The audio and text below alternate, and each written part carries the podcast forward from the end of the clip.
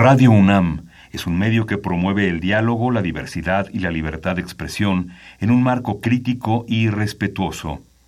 Los comentarios expresados a lo largo de su programación reflejan la opinión de quien los emite, mas no de la radiodifusora. Momento económico. Radio UNAM y el Instituto de Investigaciones Económicas presenta Momento económico. Un espacio para charlar sobre temas económicos que le interesan a usted. Acompáñenos.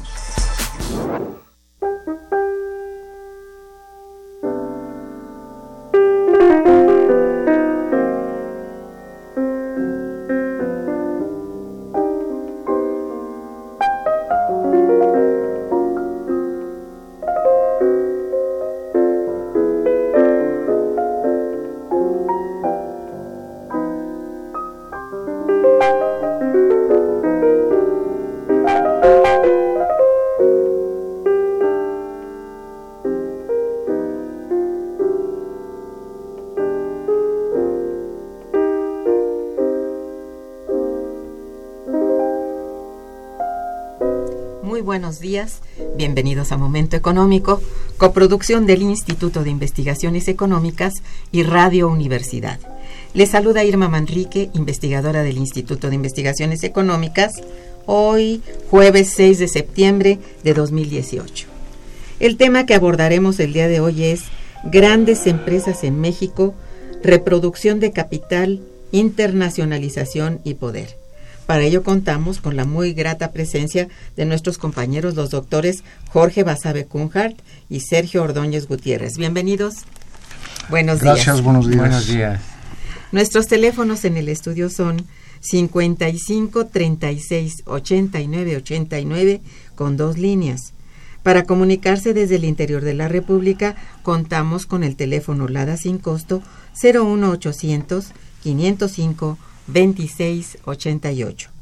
La dirección de correo electrónico para que nos envíen sus mensajes es una sola palabra, momentoeconómico arroba unam.mx. También pueden escucharnos a través de la página de internet www.radio.unam.unam.mx. De nuestros invitados. Jorge Basabe Kunhardt es doctor en Economía por la Universidad Nacional Autónoma de México y miembro del Sistema Nacional de Investigadores de CONACIT. Sus áreas de especialización son grupos empresariales y proceso de globalización productiva. Es autor de libros individuales, es coautor en otros y también coordinador. Cuenta con un buen número de artículos sobre temas relativos al sistema financiero mexicano y grupos empresariales mexicanos y su proceso de globalización. Entre sus publicaciones destacan los libros Los estudios de empresarios y empresas, una perspectiva internacional y globalización y alternativas incluyentes para el siglo XXI, del cual es coordinador. Un siglo de grupos empresariales en México también es un libro que coordinó. Él fue director del Instituto de Investigaciones Económicas por dos periodos y actualmente es investigador del mismo. El doctor Sergio Ordóñez Gutiérrez es doctor y maestro en economía, graduado en las universidades París 7 y París 8, respectivamente. Obtuvo el grado de licenciatura en la Universidad Nacional Autónoma de México. Forma parte del Sistema Nacional de Investigadores y dentro de nuestro Instituto de Investigaciones Económicas se encuentra adscrito a la Unidad de Investigación de Economía del Conocimiento y Desarrollo. Investiga temas sobre economía del conocimiento efectivamente del sector electrónico, informático e industria electrónica.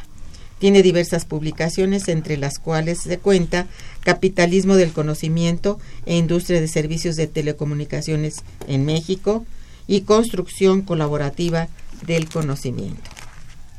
Pues tenemos que los días 12 y 13 de septiembre tendrá lugar en nuestro Instituto de Investigaciones Económicas el coloquio intitulado Grandes Empresas en México, Reproducción de Capital, Internacionalización y Poder. Se trata de un importante evento académico en donde se abordarán temas como la salida al exterior de las grandes empresas mexicanas, las formas de competencia y centralización de capital y las nuevas estructuras nuestros invitados eh, aquí nos van a explicar en principio el objetivo de este evento tan interesante y cómo está estructurado, quiénes participan y a quiénes está dirigido. Por favor, Jorge, podrías empezar. Cómo no, con mucho gusto. Eh, gracias eh, por la invitación a, tu programa. Espero que en tu auditorio haya gente que le interese asistir a este coloquio, que quiero aclarar es el jueves 13 y viernes 14. Ah, cambió. De septiembre. En un principio pensábamos, sí, pero es 13 inmediatamente antes de las celebraciones de fiestas patrias. Oh, entonces, bueno, muy bien. Entonces 13 y 14 de septiembre. 13 y 14 de septiembre. Sí. Eh, eh, mira, el, la, intención de este, de este coloquio es, eh, ha sido reunir a un conjunto de eh, investigadores e investigadoras que eh, tratan eh, que trabajan el tema de grandes empresas en México desde distintas perspectivas teóricas, desde distintas disciplinas. de ahí el, el, título. Nos interesa mostrar algunos que, que, se presenten ahí por supuesto, después se va a convertir, esto en un, en un, libro publicado por el instituto, pero nos interesa que ahí eh, eh, se plasmen resultados de, eh, sobre la forma en que operan algunas de las grandes empresas mexicanas en un entorno desde hace tiempo en donde las empresas que operan cada vez en más eh, redes empresariales, que forman más parte de, cadenas de producción internacionales, a partir de que se ha segmentado la producción en todo el mundo, y eh, ver cuáles son las condiciones de reproducción. Son actores importantísimos en la economía de cualquier país, con características muy especiales en el caso de economías en desarrollo como el nuestro, en donde en general estamos hablando, cuando decimos grandes empresas, pues de, sectores oligopólicos, sectores muy dinámicos. Y otro eh, aspecto que será tratado muy importante en este, en este coloquio es el proceso de internacionalización que eh, se produce en muchas de estas empresas, eh, un sector reducido, pero muy muy importante de empresas en México desde los años 90 y analizar sus características. Vamos a ir hablando un poco más sobre, sobre esto eh, a medida que avance el programa. Y el último gran tema es el poder que tienen estas, estas uh, grandes empresas. Muy importante, por eso el, el, aspecto político, sociológico de abordar el tema eh, lo hemos incluido en este, en este, en este programa. Muy rápidamente doy un vistazo general al, al programa. Hay una, hay una, son, son, uh, son seis son cuatro mesas. Una primera mesa tratará de procesos de producción y los impactos en la acumulación, el financiamiento y el empleo. Eh, una, una mesa que va en donde participa el doctor Ordóñez, que está aquí con nosotros, y Rafael Buchaín, es sobre organización industrial y posicionamiento de la empresa nacional en las cadenas de valor automotriz y electrónica. Eh, él nos explicará en un momento más. Pues las más exitosas ahorita, ¿no? Estas dos, estas dos, estas dos, eh, eh, estos dos sectores, automotriz y electrónica, yo diría que junto a uno ascendente, reciente que es la, aeronáutica, muy ubicada en, en, ciertas, eh, en ciertos estados de la República. Son tres, eh, tres eh, sectores que están liderando eh, las exportaciones mexicanas. En fin, nos platicará Sergio de, qué se trata. Eh, otra ponencia por el doctor Isaac Minian y Ángel, Ángel Martínez del Instituto es sobre tecnología y empleo en la economía mexicana y él nos va a hablar sobre todo del proceso de robotización que es uno de los principales eh, eh, temas a estudiar para eh, encontrar las razones por las cuales el empleo no está siendo suficiente en la industria y en el caso de México con, con, un panorama hacia adelante realmente muy, muy difícil. Viene una tercera eh, ponencia después, que está a mi cargo y también de Ernesto Bravo, sobre acumulación y deuda empresarial, en donde abordamos cómo las em, grandes empresas mexicanas desde los años 90 han pasado han, han, implementado un proceso de centralización de capital, pero a nivel internacional, que esto es lo interesante y lo nuevo que hay que estudiar, es decir, que han adquirido, han comprado eh, muchas empresas para poder en el exterior, para poder irse posicionando y ganando terreno en la competencia internacional, pero para hacerlo se han endeudado a niveles muy altos, muy peligrosos, que ha llevado incluso a algunas empresas muy grandes, como el caso de ICA, a la quiebra, y en otros a tener que, que desprenderse ahora de muchos activos. Ese es el tema.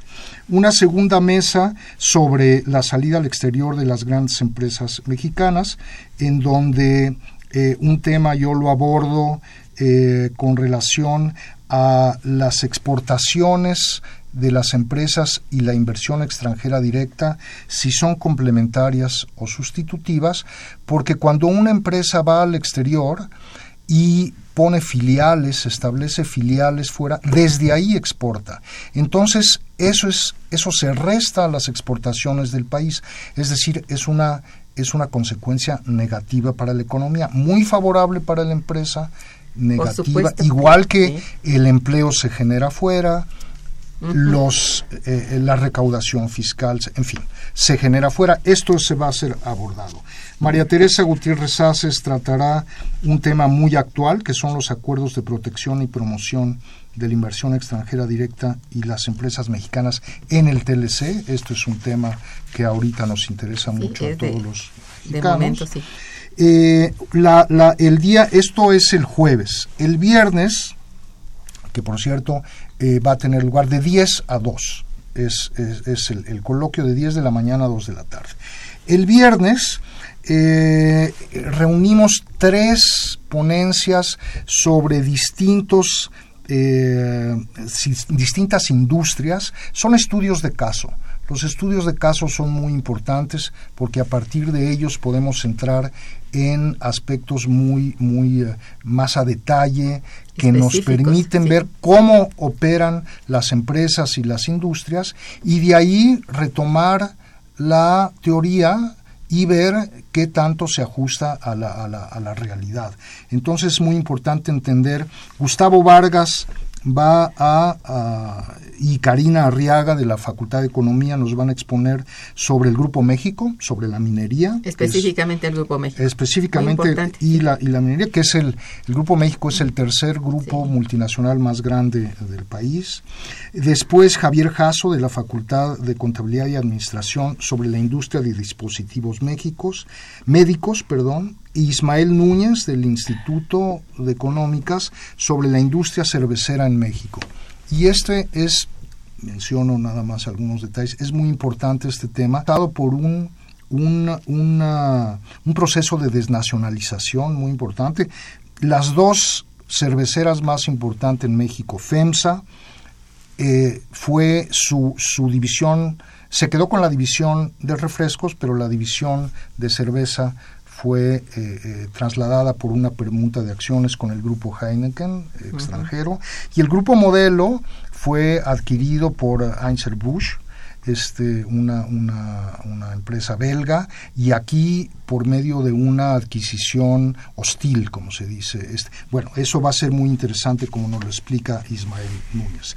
Y la cuarta mesa, la última mesa, eh, que será el viernes de las 12.15 en adelante, eh, está compuesta por dos ponencias, una de Sergio Ordóñez sobre ciclo industrial, bloque histórico y facciones de capital en México, que él nos explicará el contenido en un momento más, y por Matilde Luna del Instituto de Investigaciones Sociales sobre cuáles son las nuevas estructuras de poder de las empresas más grandes multinacionales y cómo los empresarios se aglutinan en ciertas organizaciones para poder desde ahí tener ser un factor de influencia en la política económica, etc. Este es, es, es el programa que espero que sea que sea muy interesante para Si nos explica Sergio, un tema muy muy complicado. A ver, explica. Bueno, este, sí, de hecho, voy, bueno, como acaba de eh, mencionar Jorge, yo voy a presentar dos trabajos, o sea, eh, este sobre ciclo industrial, bloque histórico y facciones de capital en México, y otro sobre organización industrial, cadenas de valor y posicionamiento de la, de la empresa nacional en las industrias automotriz y electrónica. Me voy a referir al primero porque, aunque en el orden del programa es el último que se va a presentar, este, porque en realidad es un eh, proporciona un marco para entender lo que voy a tratar en el segundo. Entonces, este, este, tema sobre ciclo industrial, bloque histórico y facciones de capital, o sea, se trata de estudiar las facciones o grupos de capital, pero en una perspectiva económico-política. Es la ubicación de, los distintas, de las distintas facciones de capital en el proceso de reproducción económica, pero además tratando de ver eh, integralmente su, las, bueno, las formas de obtención de ganancias que, tienen y, eh, y el, el, marco de su accionar político-social. Entonces, eh, bueno, entonces por eso el, en el título la parte de facciones de capital va precedida de ciclo industrial y bloque histórico. El ciclo industrial nos, o sea, la idea del ciclo industrial es, digamos, plantear cuál es el nuevo eh, sustrato económico en el que se mueven estas facciones de capital.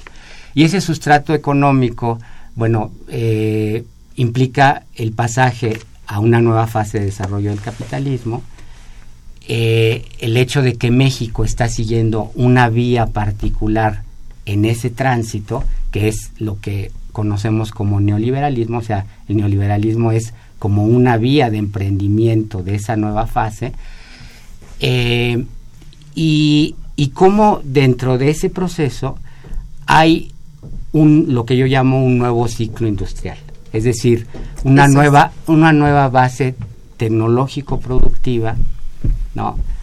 Eh, que implica la existencia de un nuevo sector articulador y dinamizador del crecimiento, ¿no?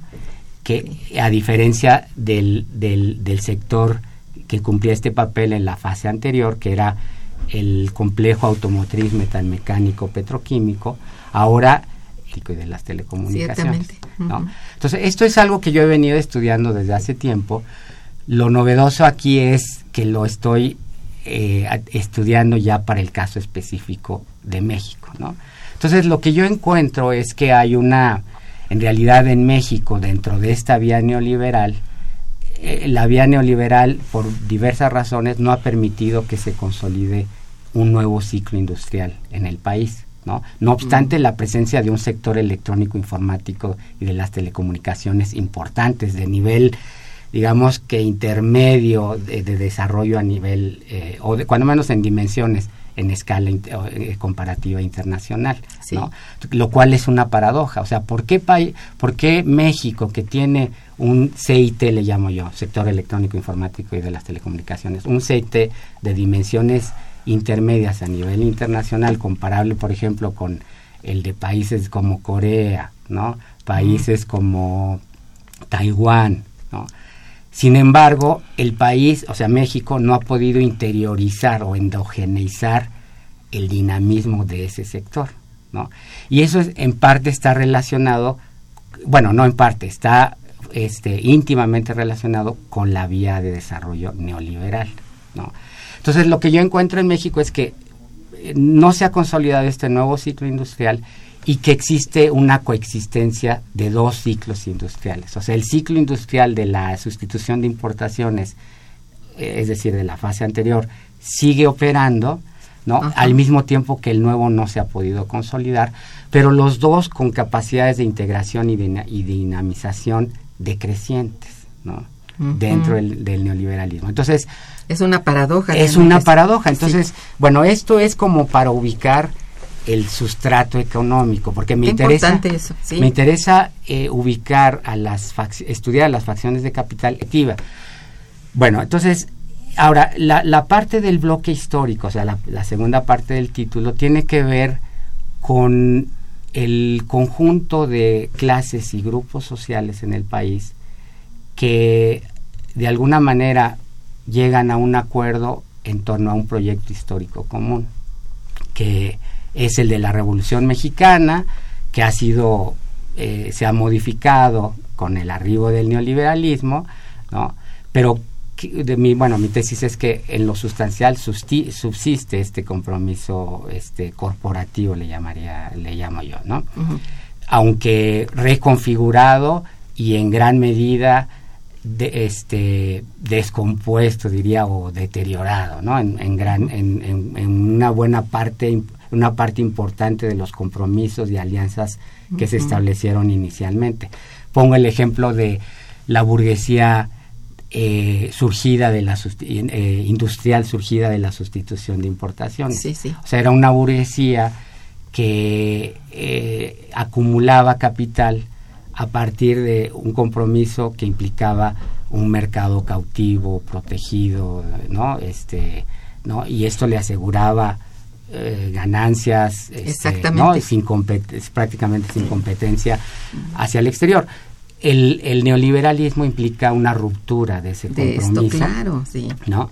Entonces, eh, bueno, eh, entonces este, este, este segundo elemento me, me permite eh, ver cuál es el marco de acción social de las facciones de capital, ¿no? Entonces es... Y un tanto explicar esa paradoja, ¿por qué se da así, no? Sí, que, es, es, parte de los problemas que se plantean sin que, y bueno, y, eh, sin que se resuelvan en, en, la, en la ponencia, ¿no? O sea, se insinúan algunas, algunas este, motivos, pero en realidad el centro es tratar de estudiar las facciones de capital, los, los distintos grupos de capital, bueno, los distintos, sí, facciones de capital en ese marco, tanto eh, de estructural del ciclo industrial como diría político social del bloque histórico, ¿no? Ah, sí. Como, como, como marco de acción, ¿no? Como referente del marco de, del accionar social de estas facciones. ¿no?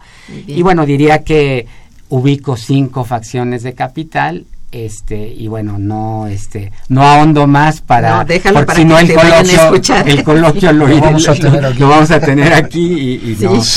y bueno tengo la otra en el momento que me digan les puedo explicar brevemente de qué se trata la bueno estamos en el programa Momento Económico hablando en coloquio precisamente con grandes empresas en México reproducción de capital internacionalización y poder con Jorge Basabe Cunhart y Sergio Ordóñez Gutiérrez.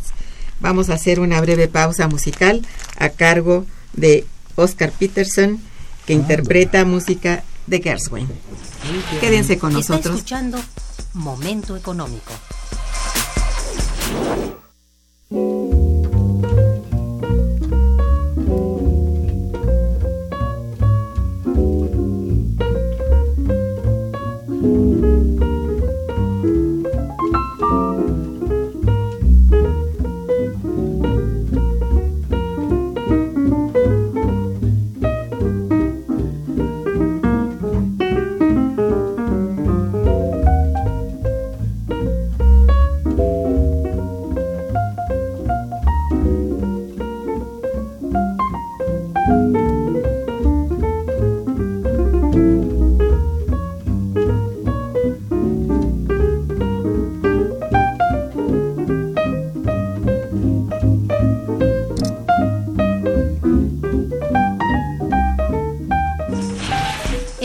Cabina 55 36 89 89.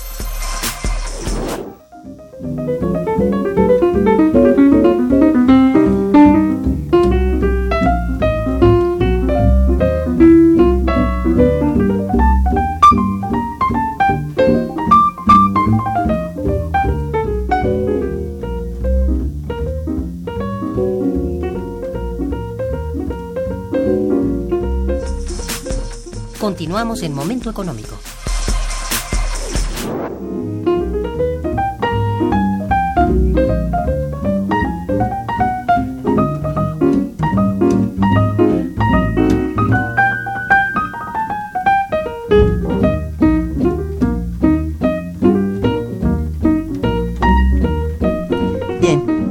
Eh, pues bueno, mientras ustedes estaban hablando sobre el contenido de este eh, coloquio tan importante, llegaron ya llamadas de nuestro público. Me voy a permitir leerles. Claro, Eh, sí. Eric Ochoa dice, ¿cuál sería, pregunta, cuál sería a su juicio el criterio de política fiscal sobre la asignación de recursos al sector automotriz, dice, en el contexto del tratado bilateral con Estados Unidos? Eh, ¿Qué? Ah, ¿prefieres Sí. que, vayamos una sí, columna? Sí. si quieren, si Este, quieren hacer... Pues es- no es, en realidad no es mi tema de, Sí. de especialidad.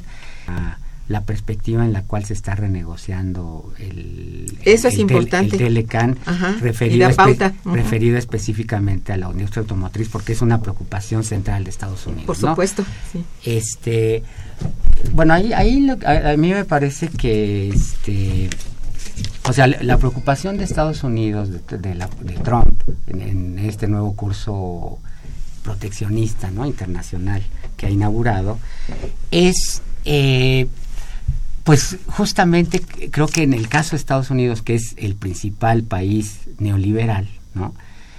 uno de los problemas que ha traído ahí consigo el, el neoliberalismo es la, la desintegración de un núcleo endógeno en Estados Unidos, ¿no? Entonces, eh, Trump, de- dentro de su respuesta, ¿no? A la crisis del neoliberalismo, que no es una es una respuesta que se salga del neoliberalismo, o sea, creo yo la la podría calificar o la podría entender como un, una especie de neoliberalismo nacionalista con todo lo contradictorio que, sí. que pueda Sí, tener, por favor. ¿no? Y que tiene su porque, o sea, digo, la denominación Sí. trata de reflejar lo, la, la política que está este, llevando este, a cabo, ¿no? Tan personal, ¿verdad? Sí. Exactamente. Bueno, aparte de, ¿no? de sus deslices y, y todo lo demás, ¿no? Eh, entonces, me parece que dentro de este neoliberalismo nacionalista, él está preocupado por eh, construir o reconstruir un núcleo endógeno en Estados Unidos, ¿no? Y eso entonces lo lleva a plantear políticas como la de volver a los contenidos nacionales, ¿no? Volver a este a la, integración de la industria a nivel nacional, a la repatriación de, de, este eh, se- eh, actividades eh, deslocalizadas, Sí, sí. et- etcétera. Entonces, creo que, em, o sea, la, la preocupación va por ahí, ¿no? Por eso la insistencia en los contenidos nacionales, pero creo que eso tiene un aspecto positivo para México, ¿no? Y que es el, el- este planteamiento de que eh, un tanto por ciento del contenido de, de la industria, ¿no? de lo que se puede comerciar libremente en la sola de- del Telecan, tiene que ser producido con un salario horario de 10 cuando menos de 16 dólares la hora. Sí. ¿no? Y esto es, me parece que puede ser positivo para México porque Para el asalariado mexicano. Exactamente, porque esto va a exigir que eh, México produzca más basado en, en, en- en, digamos, en el desarrollo de la productividad del trabajo y no en bajos salarios como ventaja competitiva. ¿no? O sea, es un elemento que puede ayudar a la modernización del, del piso de, fa- en- a, a nivel del piso de fábrica, ¿no?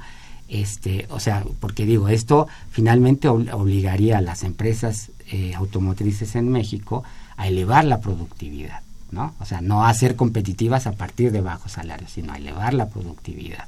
Y ser y competitivos ser por mayor competitivas con mayor productividad. Sí, sí. O sea, pagando, y una mayor productividad permite un pago de salarios más alto. ¿no? Y aquí la ventaja fiscal, pues es para Estados Unidos, porque él está exigiendo aranceles, está exigiendo, sobre todo por el pero, acero y pero a mí me parece que hay, bueno, hay que ver esa parte, pero hay que ver también la parte en que México le puede sacar beneficio a esta nueva situación, ¿no? Eh, bueno, es- esto para el, para para México, este, como digo, implica la necesidad de que las armadoras se preocupen por elevar la productividad y entonces, eh, bueno, eso implica transferencia tecnológica, implica este desarrollo tecnológico, desarrollo de, de o sea, mayores, mejores vinculaciones con la, la industria de autopartes, ¿no? Entonces, eh, o sea, yo creo que hay que verlo también desde esta perspectiva, o sea, de cómo México le puede sacar provecho Sí. a- a- en esa perspectiva. Y a mí me parece entonces que la política fiscal de alguna manera tendría que ir direccionada a, a este aspecto, a cómo elevar la- los niveles de productividad, o sea, cómo con- ayudar a las empresas y no solamente a las empresas, sino también a, las traba- a los trabajadores con programas de capacitación, ¿no? Este, eh, en, en términos de elevar la productividad de las empresas aquí en Le, el le- país, le ¿no? presenta nada más algo más sobre eso. Le presenta varios retos a, a- Sí. a México esta posición de Estados Unidos con respecto a la industria automotriz. Creo que la forma como presionó y lo planteó el gobierno de Trump fue eh, con miras a muchos beneficios para ellos. Y lo y Sí. lo hizo desde su punto de vista de forma muy muy inteligente para ellos. Porque al primero al elevar hasta el 75% de contenido re- regional eso nos puede servir. Es decir el contenido regional es es de lo que la parte que produce México es con basado en bajos en bajos salarios, en bajos costos, porque una parte de la producción es también con importaciones de China y de otros países que se Sí. integran a lo que produce México, a lo que se produce en México, y entonces ahí la oportunidad para México es sustituir a esas importaciones para producirlo más y que pueda participar este- en, es- en ese nuevo es- en ese nuevo contenido regional pero cuando salarios el reto es como decía Sergio muy bien elevar productividad y poder elevar salarios nada más que la diferencia es de 8 a 16 y eso va a tardar mucho. Claro. puede tener un impacto muy positivo pero Ah, yo diría que a mediano y largo mediano y plazo. largo plazo, y en principio, para la industria norteamericana que sí tiene esos salarios, le permite entrar a, a- a- a- a participar con más en el contenido regional. En el corto plazo les es mejor a ellos, en el largo plazo México podría aprovechar la oportunidad. A quien definitivamente le va a ir mal en el corto plazo y probablemente el mediano son a los consumidores, porque el- los precios de los autos se van, Se van a elevar, ¿no? claro. Bueno, Sí. nada más para complementar. No, sí, este. es cierto. Bien, hay otras cosas. Aquí don Agustín Mondragón, que felicita a los invitados y al programa. Gracias, don Agustín. Dice, las empresas industriales y, gobernantes mexicanos, los empresarios industriales y gobernantes mexicanos del neoliberalismo nos han demostrado que no aman a México y solo les interesa su capital, su explotación y su seguridad. Los- las industrias mexicanas ahora tienen su gran capital en las bolsas de valores para evadir pagar el, el impuesto que la ley les ordenaba. Muchos ya tienen sus mm, eh, sus eh, domi- dominios fiscales en naciones explotadoras con el fin de que los gobernantes no las no las tengan en sus intereses y contribuciones. Bueno, Este, bueno, no, no estaría de acuerdo con una opinión tan, tan, tan extrema. Este, de hecho, en México, por ejemplo, a comparación de Brasil, no es un, no es una economía en donde eh, mucha de la inversión extranjera directa que sale o que llega, y yo diría de Brasil o de China, viene o va a paraísos fiscales. En México no, no, no se da en ese nivel. Definitivamente siempre están las empresas buscando cuáles son los eh, resquicios en la ley para poder pagar menos. Por eso, en parte, se hizo una de las reformas en este gobierno, que fue la reforma fiscal eh, que no es una mala reforma, porque por lo pronto lo que evitó es que las pérdidas de unas empresas se aplicaran a las ganancias de otras. Hubo muchos aspectos positivos en la reforma fiscal. En Las la empresas, las empresas lo que buscan son ganancias. Lo que se tiene que hacer el gobierno, que es su parte, es eh, la regulación fiscal, la regulación para evitar que haya esas evasiones. Pero si estamos en un, en un sistema en donde, en donde las empresas y las grandes empresas son las que mueven a la economía, pues son empresas que se mueven por ganancias, las extranjeras y las mexicanas. Aquí el problema está en que todo el modelo de industrialización en países como los nuestros están basados en bajos salarios. Ahí lo que tiene que sobre todo procurarse es que no sea en base a una explotación excesiva de la mano de obra y que pueda haber elementos para subir los, los salarios. Es este modelo de industrialización que tampoco ha sido todo lo exitoso que podría ser por razones como la que comentaba Sergio, a diferencia del otro modelo que es la explotación de recursos naturales como principal base de crecimiento, que es en la que se han basado muchos otros países de Latinoamérica. Bien, eh, también comenta el mismo señor Mondragón, dice, las empresas que se han quedado en México se han convertido en maquiladoras de grandes empresas maquiladoras, como es el, las, las mineras, la energía eólica, las carreteras y cielos, y cielos abiertos que abrió Enrique Peña para desmantelar a la, a la incipiente empresa aérea que tenía México. Bueno, es una opinión, yo no sé. Bueno, no, no, no, no tendría muy bien, sí, no tendría mucho que decir al respecto. Este, Carlos Morales dice, pregunta, no sé si ustedes tengan el dato, ¿a cuánto asciende la deuda externa privada y por qué el gobierno del país tiene que responder como aval? No, la, bueno, en los años, en los años eh, eh, ochentas, en ah, eh, cuando se ah, se rescató a todas las empresas que estaban en quiebra por medio del FICORCA, el gobierno mexicano efectivamente fungió como, como garante de esa deuda, la convirtió de dólares a pesos y se convirtió en deudor solidario. Ese fue un ejemplo muy claro cuando intervino el gobierno a rescatar a las empresas y sabemos que a partir de entonces el, el, peso de la crisis cayó sobre el resto de la población y todas las empresas fueron salvadas, etcétera.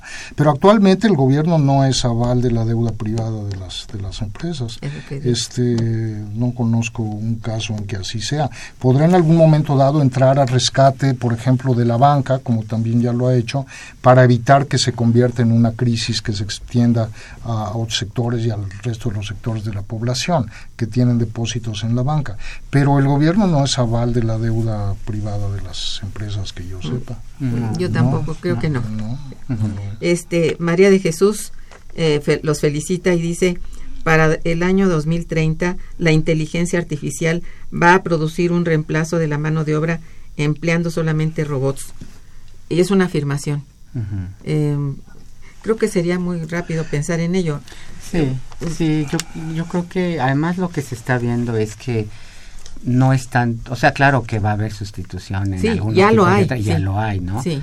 Pero se está viendo que, o sea, aquel, aquel, aquel este digamos aquella visión de la ciencia ficción no de la sustitución de los robots o de ahora de la inteligencia artificial de, eso en realidad no no se va a dar sino más bien lo que se está viendo es que la forma eh, eh, mejor de aprovechar estos adelantos tecnológicos es este con una nueva digamos cooperación entre trabajadores y, este tipo de, adelantos, ¿no? O sea, inteligencia artificial, robótica. Pues y luego hay que ver también que este esto, eh, bueno, también permite la, o sea, los adelantos tecnológicos también crean, eh, em, o sea, eh, empleos de mayor, la necesidad de, de, empleos de mayor calificación, ¿no? O sea, por un lado sí hay una digamos, en algunas industrias este, hay desplazamiento de fuerza de trabajo, pero por otro lado, también eso crea nuevos empleos que requieren de mayor calificación. ¿no? Entonces, este, hay que ver siempre esos dos aspectos. yo les recomendaría que viniera al coloquio y escuchar la ponencia de Isaac Minheim y Ángel Martínez, que creo que nos van a, hablar justamente de esto, sobre eso. Un dato interesante es que es el, el, la industria en donde la electrónica está teniendo, bueno, de esto conoce mucho Sergio, pero donde está teniendo un impacto muy importante este el sector electrónico es en la automotriz precisamente. Se habla de se habla de que en unos años además de que tienden mucho los autos a ser eléctricos, todas las empresas y sobre todo las chinas, las empresas automotrices chinas están poniéndose metas para dentro de 10 años tener más o menos la mitad de sus autos eléctricos. Así es. Este, por eso creo que una visión más, eh, más, más eh, eh, no, no, sería no sería ni siquiera audaz sería ir con con el con la forma como está avanzando la economía en este sentido en el mundo hacia hacia adelante en, la industria automotriz y en la economía mexicana sería más apostar por estos avances mm. que por la industria del, del, petróleo y las refinerías. Lo Definitivamente. pero no me parece que sea que va en contra de hacia dónde va el, el, mundo. Y también en la industria automotriz es en donde la aplicación de robots comenzaron por pintura y soldadura y ahora en, en todo el ensamblado tienen una una aplicación tremenda, no como se esperaba, pero tienen una participación en las plantas industriales de ensamblado este, enorme, ¿no? Ahí yo quiero agregar algo sobre esta, este, este nuevo, nueva actividad que se le puede denominar como autoelectrónica, ¿no? Este, actualmente se calcula que alrededor del 50% de los componentes, del valor de los componentes de un automóvil son de tipo electrónico o informático, ¿no? Este y, y bueno, sí, el, el, futuro de la industria automotriz pues está ahí, ¿no? O sea, está hacia la autonoma, automatización, autonomización. Ya se ven, ya se ven los modelos actuales. Autonomización, pero bueno, o sea, aquí el, como que el, sueño es el autoautónomo. Pues, sí, ¿verdad? Dice que nomás le dices. Pero que. O le haces una Bueno, pero, claro, pero que, que bueno, mucha gente lo, ha visto, y inclusive la literatura especializada lo ha planteado en un principio, como el, el auto común y corriente que, que, digo, cualquiera que tenga un auto maneja en la, en la ciudad o en carretera, ¿no? Y esto en realidad se está viendo que más bien puede tener mayor aplicación, por ejemplo, en el transporte en, en trailers, ¿no? O sea, que son o sea, grandes distancias en, carreteras. Y transporte de eh, mucha mercancía. De, mucha mercancía. Entonces ahí es, donde son áreas donde sí puede tener una mayor aplicación en un plazo menor, ¿no? Pero relacionado con esto de la auto, el, autoelectrónica, es algo que, que, que es interesante, que va a ser interesante estudiar para el caso de México, ¿no? Este, y ahí introduzco un poco la, el tema de la, otra de la otra ponencia que voy a plantear, que es sobre organización industrial, cadenas de valor y posicionamiento de la industria, eh, de la empresa nacional en la industria automotriz y electrónica. ¿no? ¿Por qué escogimos estas dos, dos industrias? Bueno, está relacionado con esto que planteaba hace un momento de los ciclos industriales, la coexistencia de ciclos industriales. O sea, la, la industria automotriz es una industria, eh, digamos, eje dentro del antiguo ciclo industrial y la electrónica es una industria eje del nuevo ciclo industrial. ¿no?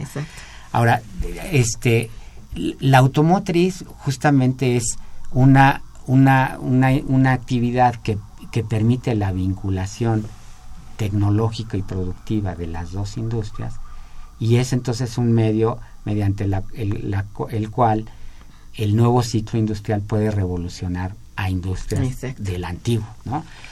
Y ahí es, es muy importante estudiar la, la participación de empresas nacionales, porque ahí, porque eso es, digamos, un elemento que permitiría eh, tener un panorama un poco más amplio para plantear políticas públicas que permitieran incentivar esta integración productiva en términos de, de, crear eh, pues un, un, núcleo endógeno digamos en el país no o sea una capacidad este de, de, o sea una, una capacidad de que estas el dinamismo de estas actividades tengan una repercusión al interior de la economía y no hacia afuera no como es el caso hasta ahora Muy bien, vamos a hacer una breve pausa y regresaremos. Quédense con nosotros. Está escuchando Momento Económico por Radio UNAM.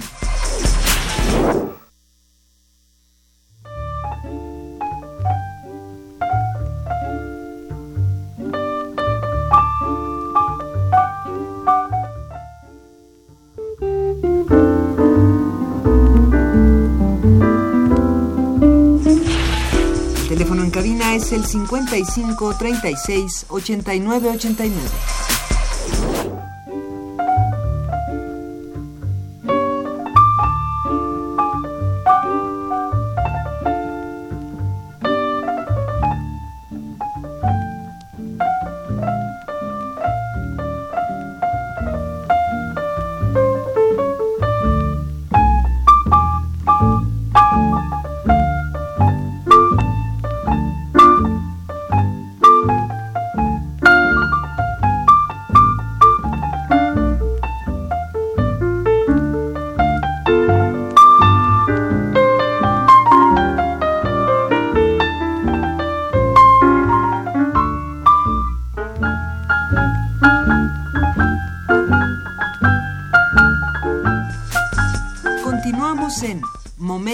Económico.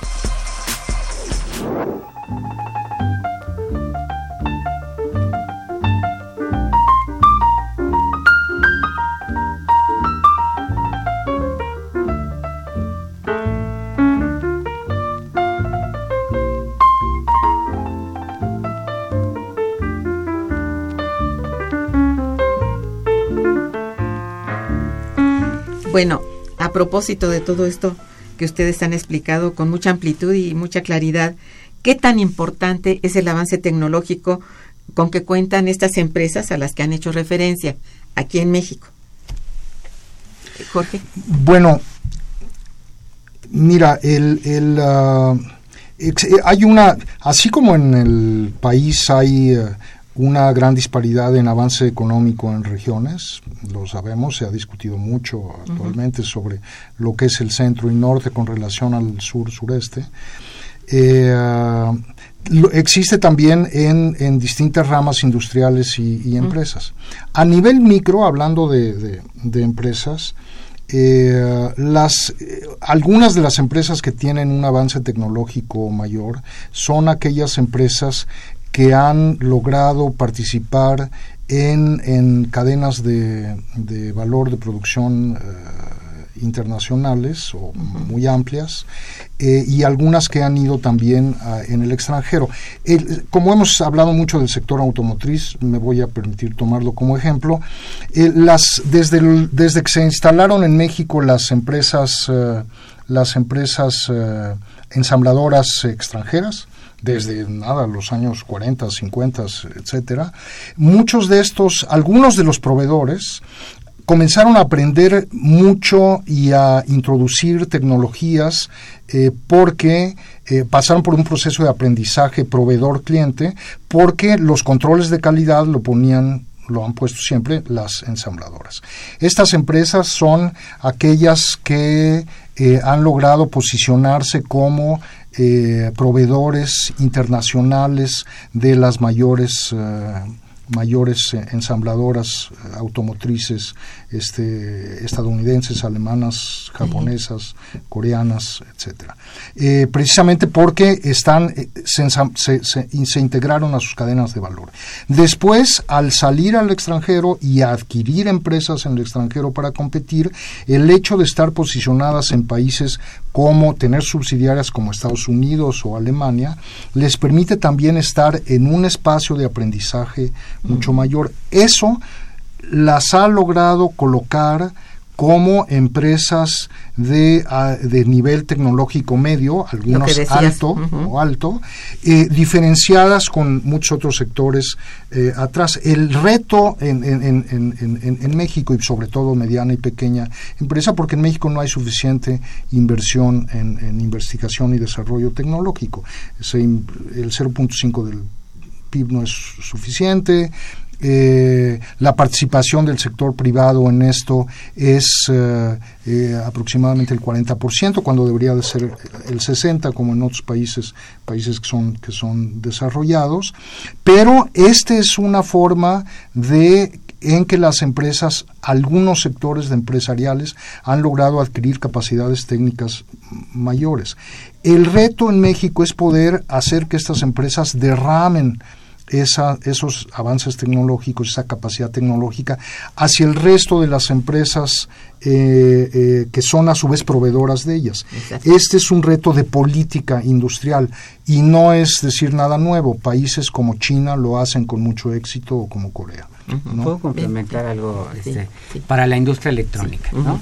Es en la industria electrónica lo que ha sucedido es hay un puñado como unas 20 empresas, tal vez sean un poco más, que se han integrado digo yo, por arriba de las cadenas de valor. O sea, se han integrado en actividades intensivas en conocimiento, como el diseño de software y algún este, software, eh, lo que se llama software inmerso, ¿no? Este, y, y que igual, ¿no? Entonces, son empresas de alto contenido en conocimiento, ¿no? Entonces, eh, igual, ¿no? Ahí lo que faltaría es una política industrial mm. de, para poder eh, generar, o sea, digamos, replicar esos casos de éxito a una escala mucho mayor, ¿no? Y claro, bueno, este, eso contrasta con este, bueno, nivel, o sea, contrasta en el caso de la industria automotriz porque en México no hay una empresa nacional que se haya integrado a la, digamos, a, la parte de componentes electrónicos, ¿no? Es toda esa parte que la industria automotriz sí vivió desde los años, desde la sustitución de importaciones, la industria electrónica no lo tuvo, ¿no? Este, bueno, es como un contraste, pero también para recalcar a este, este, este grupo de empresas que es importante, ¿no? Tengo entendido que la robotización en términos de robotización, México es uno de los más, eh, bueno, no, no diría avanzados, sino lo, que más los usa en este momento. ¿Esto es cierto? Pues mira, no no tengo el dato en realidad, pero pero, pero puede ser porque, o sea, los robots se, se están aplicando en operaciones repetitivas y, ¿no? Este, básicamente. Entonces, este, eh, digo, en, en, México, al ser un país que básicamente ensambla, es probable que sea que sí sea así, ¿no? Este, entonces, eh, pero ahí también por otro lado eh, actúa eh, es, es una, una cuestión de costos finalmente, ¿no? O sea, este, qué tanto es conveniente introducir un robot cuando el costo de la mano de obra pues es bajo, ¿no? Esa es la cosa, exacto. Entonces, por eso lo, nuevamente la insistencia en la necesidad de que México debe tener una política industrial y fiscal enfocada a los incrementos de la productividad del trabajo. Muy bien, Hay aquí una pregunta de Jorge Morán, quien los felicita.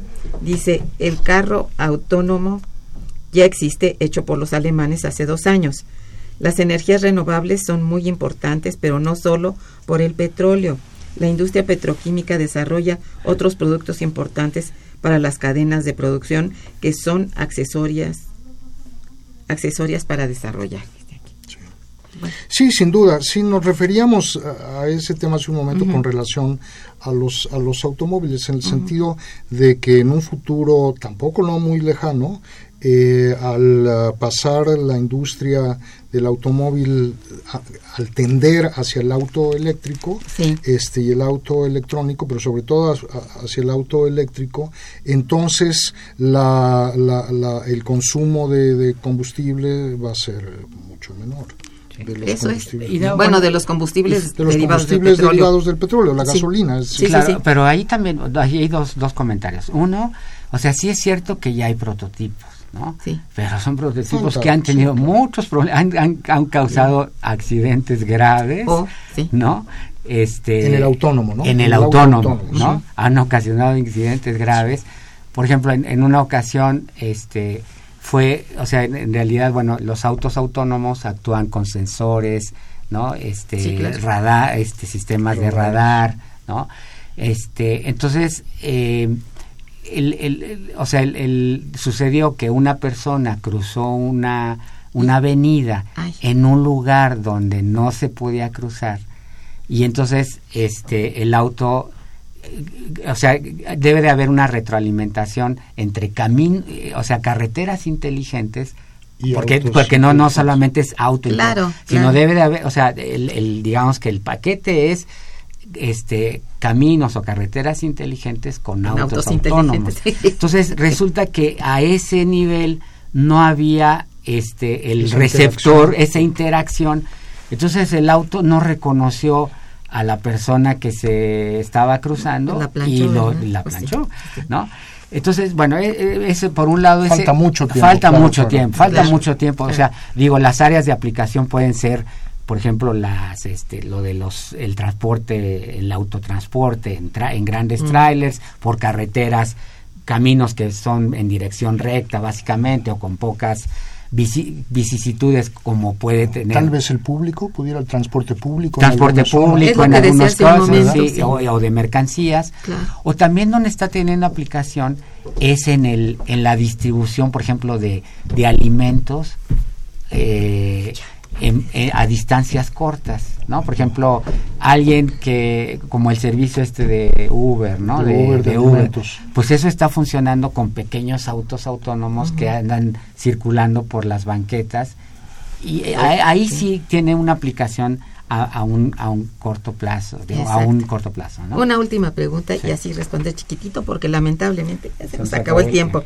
Este, aquí eh, Jorge Morán que también los felicita dice, ¿qué opinan de los carros movidos por pistones de aire en la India? Ah, caray.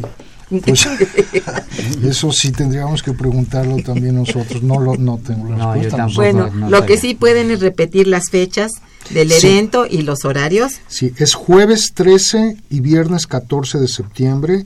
El jueves 13 la inauguración con el señor director del, del instituto será a las nueve y media y las sesiones los dos días de las mesas son de 10 a 2 de la tarde.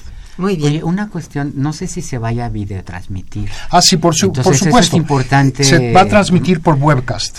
Por Eh, webcast, entonces estén ustedes pendientes porque Claro, no necesariamente es la presencia. Si quieren, lo pueden ver por webcast. Sí, eso es importante. Qué bueno que lo Hay, recordaste. hay que entrar al sitio del IEC Ajá. y encontrar la, la, la, la liga al webcast. ¿no? Entrando Para- por la por la por la página del instituto, se van a webcast y lo pueden eh, ver todo desde sus casas, sus oficinas. ¿no? Excelente. Bueno lo- Pues ha sido muy importante que asistieran a este programa, a hablar sobre este coloquio, que yo creo que es de veras de, de primera.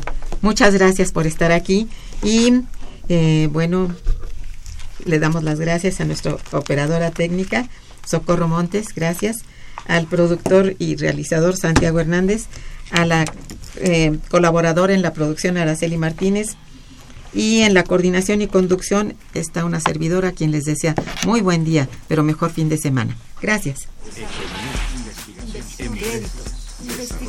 Momento económico. Radio UNAM y el Instituto de Investigaciones Económicas presentó Momento económico.